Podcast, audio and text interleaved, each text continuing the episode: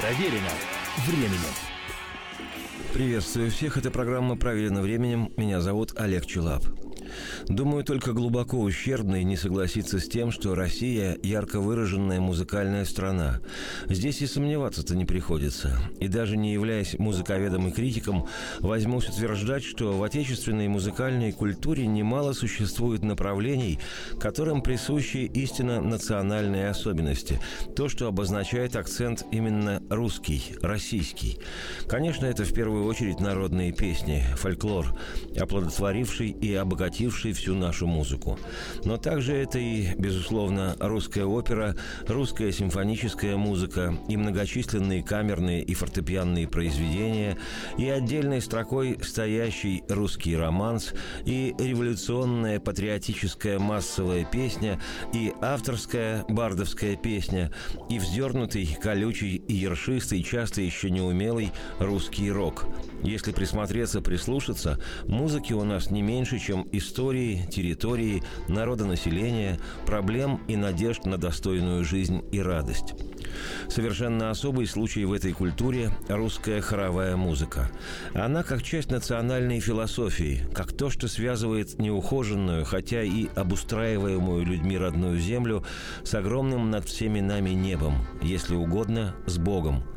А в хоровой русской музыке выдающееся место по праву занимает высочайшего профессионального уровня хор Сретенского монастыря, исполняющий музыку настолько божественно, что не восхититься этим не получается никак.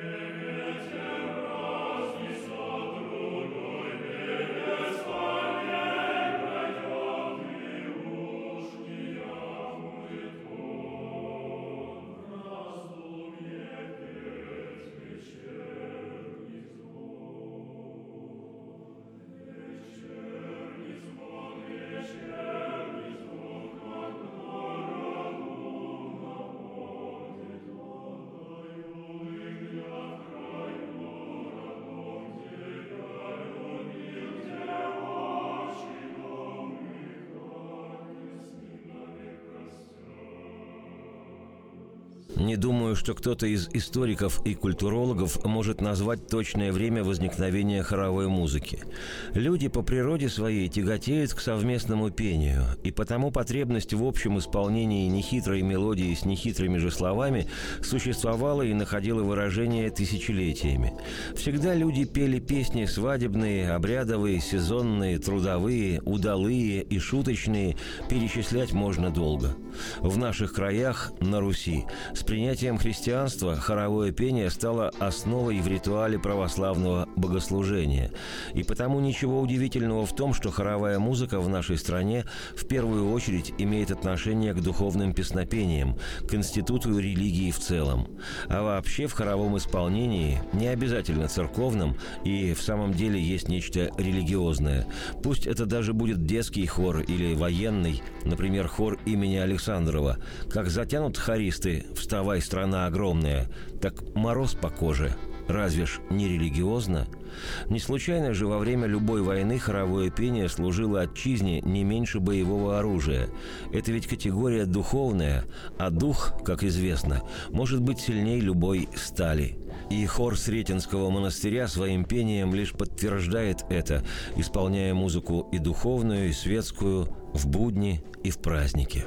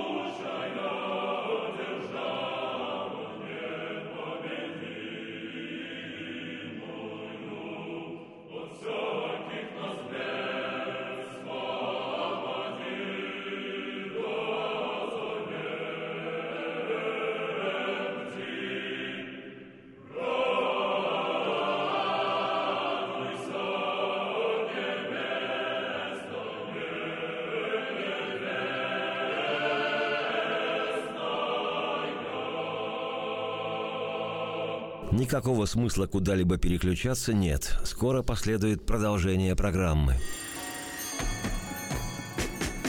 Проверено временем.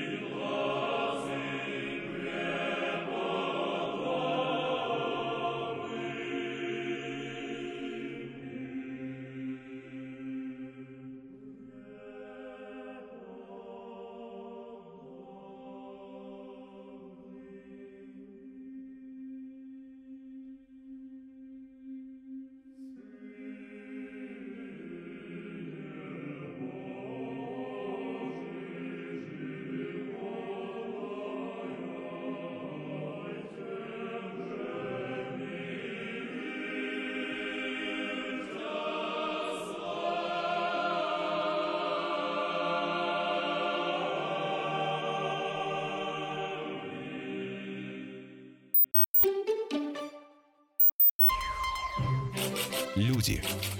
На радио «Комсомольская правда». Николай Карамзин не только писатель, создатель истории государства российского, но и реформатор русского языка. Весь период от Карамзина до Пушкина следует называть карамзинским, так писал в середине XIX века Виссарион Белинский. А некоторые нынешние филологи считают, что современная русская литература ведет свой отсчет с книги «Письма русского путешественника». Это путевые заметки о том, что увидел в Европе 33-летний поручик Преображенского полка в отставке Николай Карамзин. И это действительно первая в русской литературе книга, автор которой пишет на обычном разговорном языке своей эпохи. Карамзин целенаправленно отказался от использования церковнославянской лексики и грамматики. Сегодня, употребляя такие слова, как «влияние», «переворот», «сосредоточить», «промышленность», мы даже не задумываемся над тем, откуда они в русском языке. А появились они благодаря Карамзину, как и многие другие, благотворительность лояльность, влюбленность, достопримечательность, ответственность. Кроме того, Николай Карамзин ввел в русскую письменность новый знак препинания – молчанку или черту, которая позже получила французское название «тире». И еще одно нововведение – Карамзин первым из популярных русских писателей начал использовать букву «ё». Она появилась в азбуке в 1797 году. А до этого такие слова, как, например, «елка», «еж» писали через палку с точкой, и букву «О». А еще Николай Карамзин спас Пушкина от ссылки в Сибирь. Комсомольская правда. Великие люди.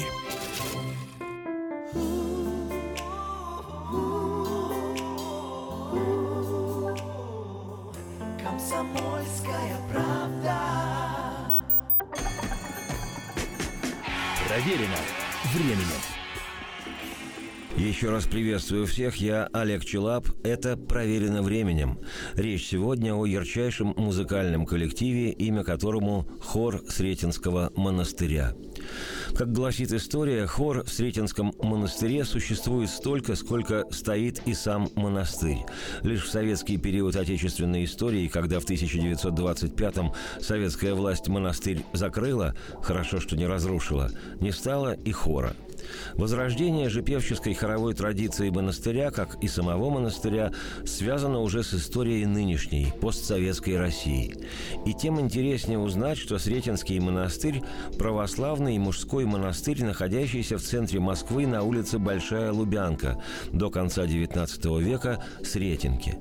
Монастырь был основан еще в конце XIV века, в 1397 году, то есть Сретенскому монастырю уже более ощутимо более 600 лет.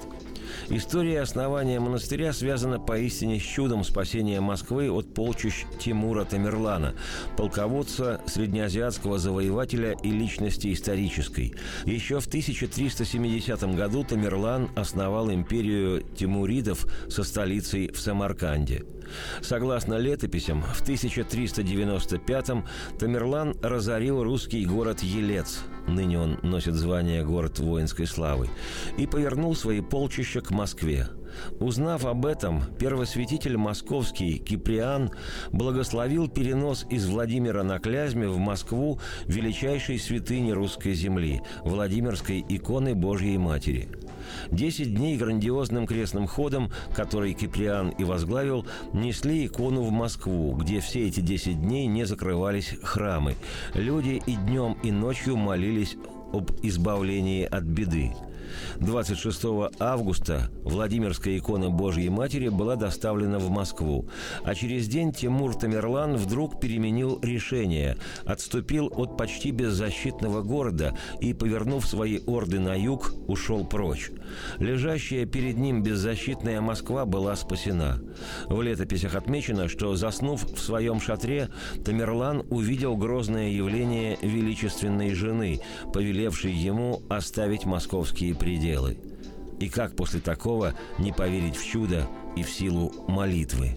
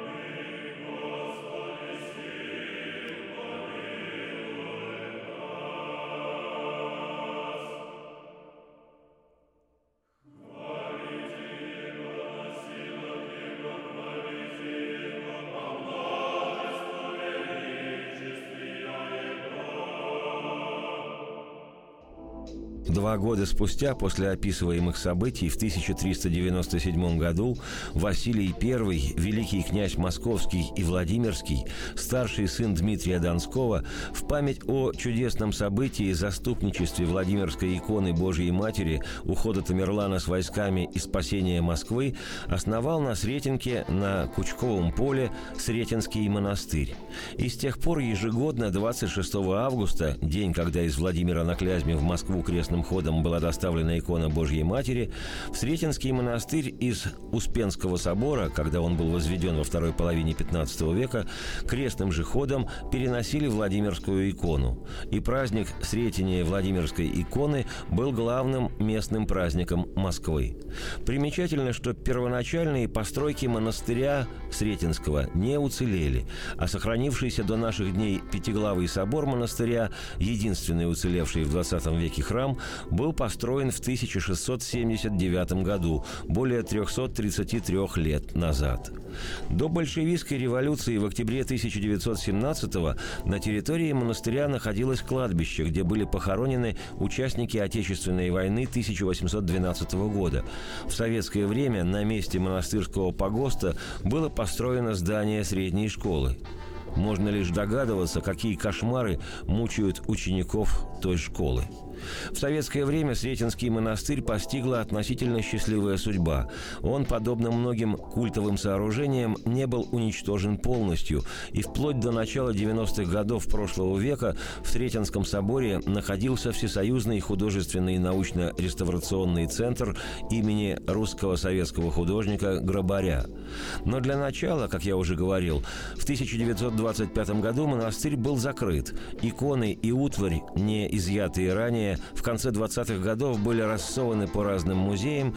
В 27-30 годах большинство зданий монастыря было разрушено, как отмечалось в официальных документах и в советской прессе, для расширения уличного движения. А в уцелевших монастырских постройках разместилось общежитие офицеров НКВД. Так что ничего удивительного, что на территории, ранее принадлежавшей монастырю, в годы сталинского террора были расстреляны сотни людей, которых тут же в безымянных могилах и хоронили. В память о жертвах, умученных в Сретенском монастыре, в 1995 году там был установлен поклонный крест –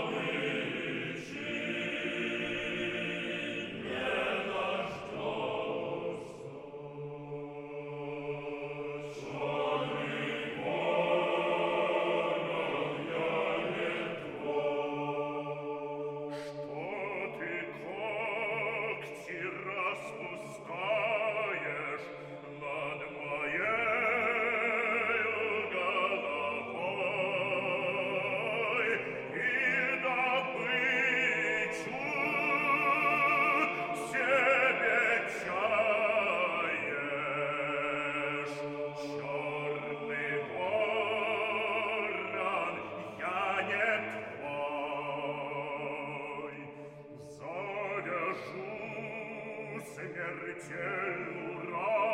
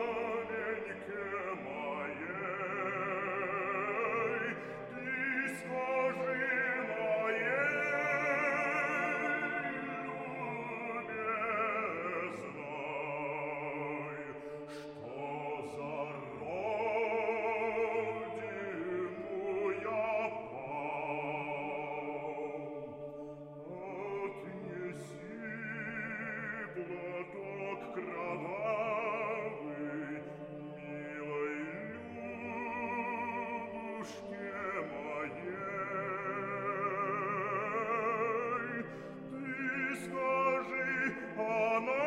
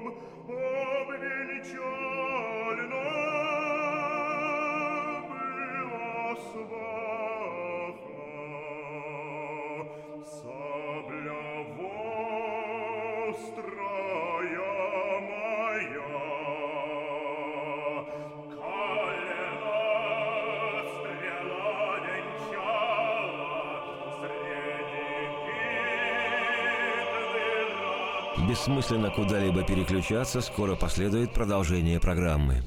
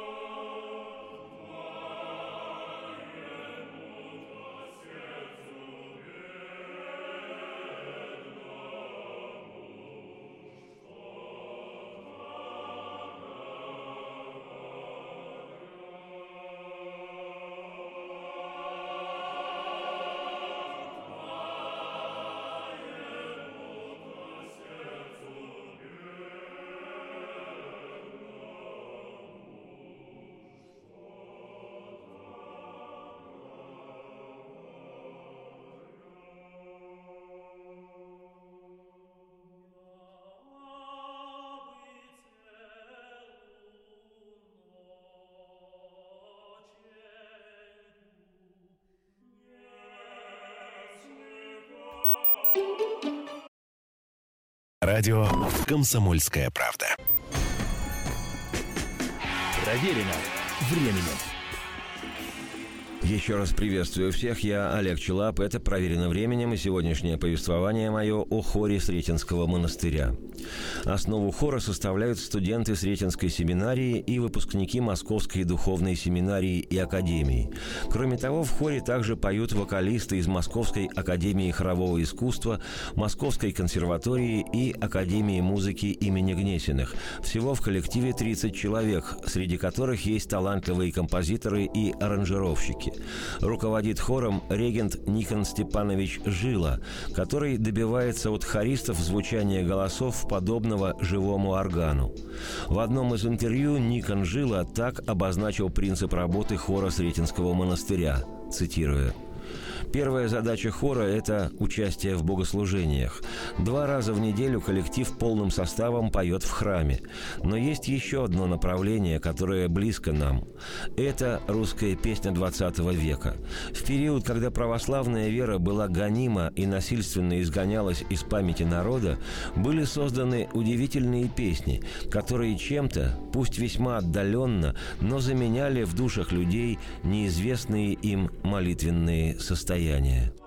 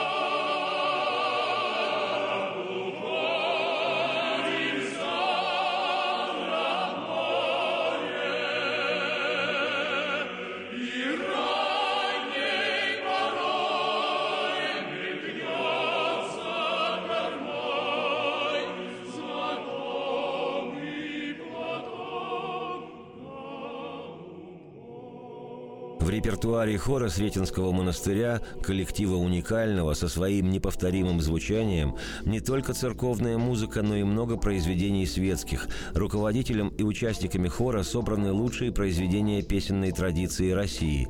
Русские, украинские и казачьи песни «На горушке на горе», «Ах ты, степь широкая», «Не для меня придет весна», «Люба, братцы, Люба», «Ничь яко месячна», «Ой на гори», Песни военных лет, такие как «Враги сожгли родную хату», «Эх, дороги» или «Вальс» начала 20 века на сопках Маньчжурии. Все эти песни звучат поистине волшебно. Хор исполняет их без какого-либо музыкального сопровождения, акапелла. Понятно, что такое неземное исполнение не может не вызывать душевные вибрации и у публики, и у профессионалов музыки. Так дирижер оперного оркестра Сан-Франциско, профессиональный певец Том Томас Бюссе, услышав живое исполнение хора Сретенского монастыря, восторженно заявил в прессе, цитирую, этот хор звучит фантастически. Отшлифованное пение и согласованный, совершенно безошибочный русский звук. Их голоса настолько хороши, что достойны самого пристального внимания. А хоральная аранжировка, сделанная участником хора Федором Степановым известного романса Франца Апта на стихи Ивана Тургенева «Утро туманное», позволяет хору показать, на что способны тенора с легчайшим пианиссимо на высоких нотах. Даже профессиональные профессиональные американские хоры вынуждены прибегать к фальцету на таких высоких нотах, но русские владеют достаточной техникой, чтобы их вытянуть.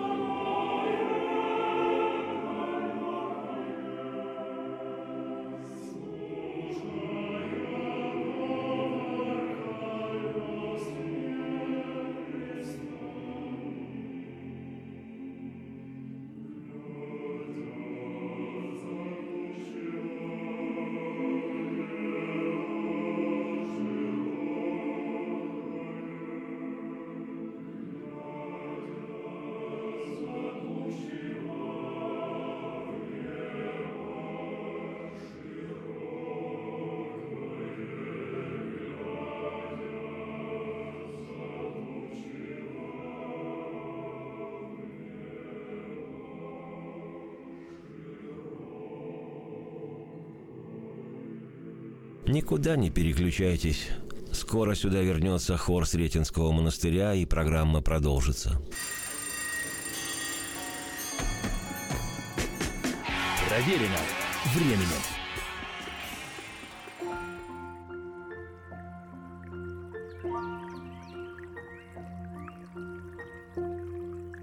Весна. На радио «Комсомольская правда».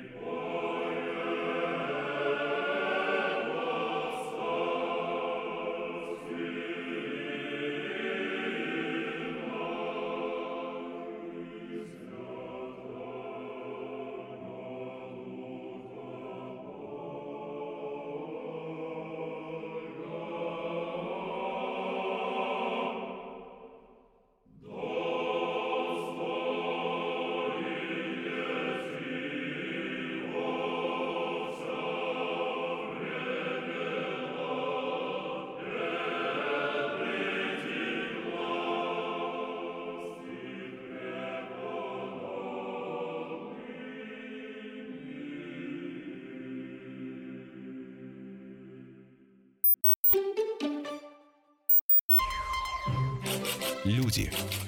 На радио «Комсомольская правда». Владимир Даль. Не только составитель толкового словаря живого великорусского языка, но и знаменитый этнограф. Даль родился в семье обрусевшего датчанина и француженки. В их семье разговаривали сразу на нескольких языках – но, поскольку семья жила в России, с юных лет Владимир Даль начал интересоваться русской культурой. Причем, в первую очередь, его интересовал народный язык, обычаи, предания и быт простого люда. По долгу службы ему приходилось много ездить по стране, и он стал записывать народные слова и выражения, характерные для людей из разных регионов. Даль знал, чем промышляет мужик во Владимирской губернии, куда ходят на промысел жители Бессарабии и сколько зарабатывают сибиряки. Он был способен по говору отличить жителя Вологодской деревни от астраханского рыбака. Виссарион Белинский говорил, что Даль – это живая статистика русского народонаследия. Сам Владимир Даль, подчеркивая национальную особенность русского характера, писал, что смышленностью и находчивостью неоспоримо может похвастаться наш народ, но в то же время он нашел и отрицательные черты.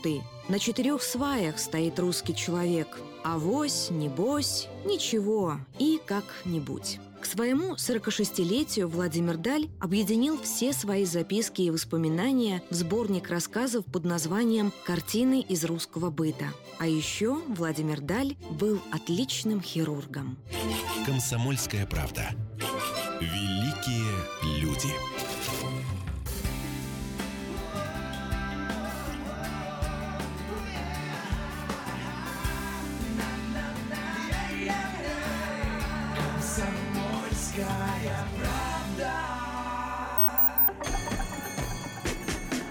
Проверено временем. Еще раз приветствую всех. Меня зовут Олег Челап. Это программа «Проверено временем». Сегодня речь об уникальном музыкальном коллективе, название которого «Хор Сретенского монастыря». География выступлений хора поражает своим размахом. В России это Дальний Восток и Сибирь, Нижний Новгород и Валдай, Вологда и Великий Устюг, Санкт-Петербург и Москва. В каждом из городов выступления коллектива проходят при аншлагах, а пресса и интернет-порталы восторженно отзываются отзываются о концертах, цитирую один из воронежских порталов. Мужской хор Московского Сретенского монастыря не имеет аналогов во всем мире. Не потому, что поет акапелла, а потому, что делает это так, как никакой другой в мире хор. Цитате конец.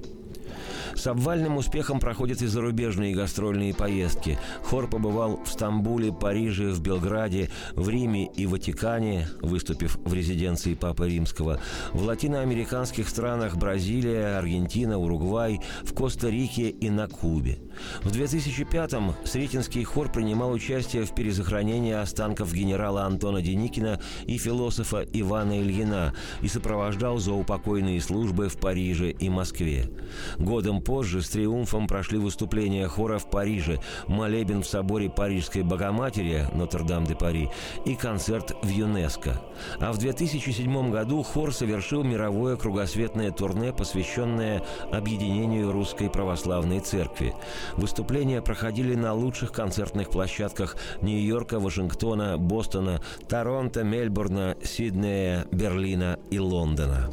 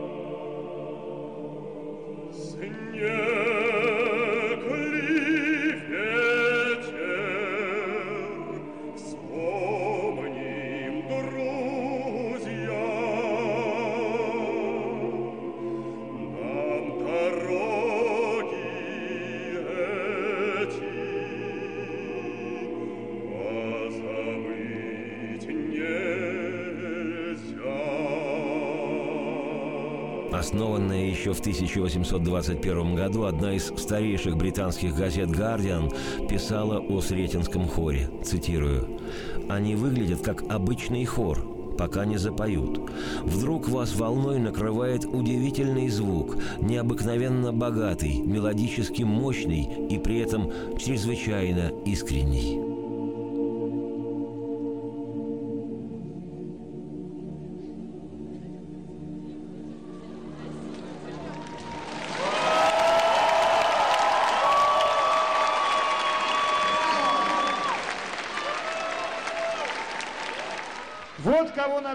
Евровидение посылать, да?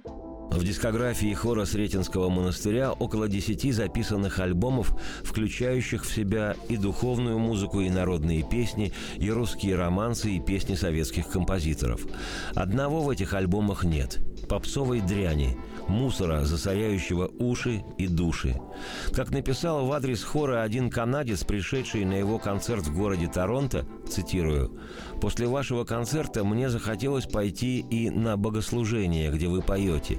Ведь если здесь, в светском зале, испытываешь такой подъем духовности, каково же будет в церковных стенах?» Цитате конец. Думаю, каждый, кто 7 февраля 2014 года смотрел открытие 22-х зимних Олимпийских игр в Сочи, не мог не запомнить исполнение хором Сретенского монастыря национального гимна России. Спето было так, что чувство гордости за страну, не спросив позволения, швырнуло в небо многих сограждан. Как я уже говорил, выступления хора в наших краях случаются регулярно, надо лишь внимательно смотреть в афиши. И если возможность услышать не в записи, но живьем это завораживающее божественное пение хора Сретенского монастыря существует, то я, Олег Челап, автор и ведущий программы «Проверено временем», настоятельно рекомендую и советую не пренебрегать такой возможностью. Такое нездешнее пение делает мир чище, людей возвышенней, а музыку божественной. И это говорю я, человек рок-н-ролла. Радости вам вслух и солнце в окна, и процветайте.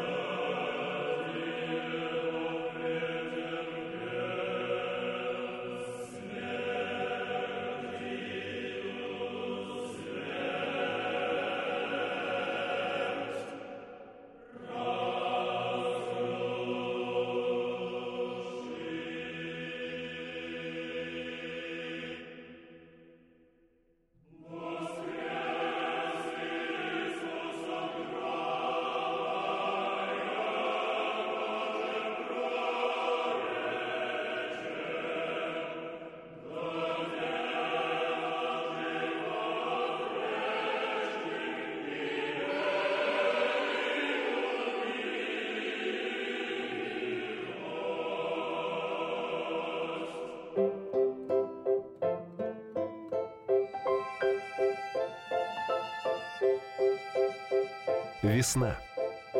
На радио «Комсомольская правда».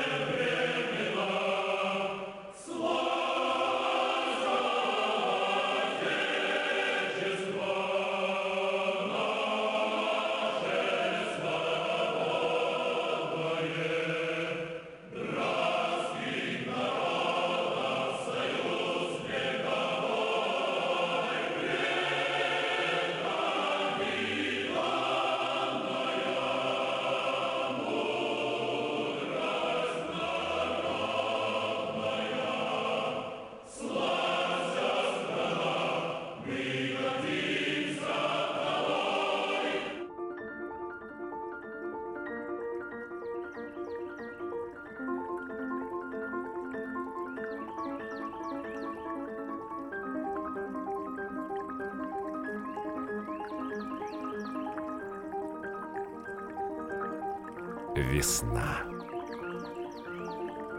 На радио «Комсомольская правда».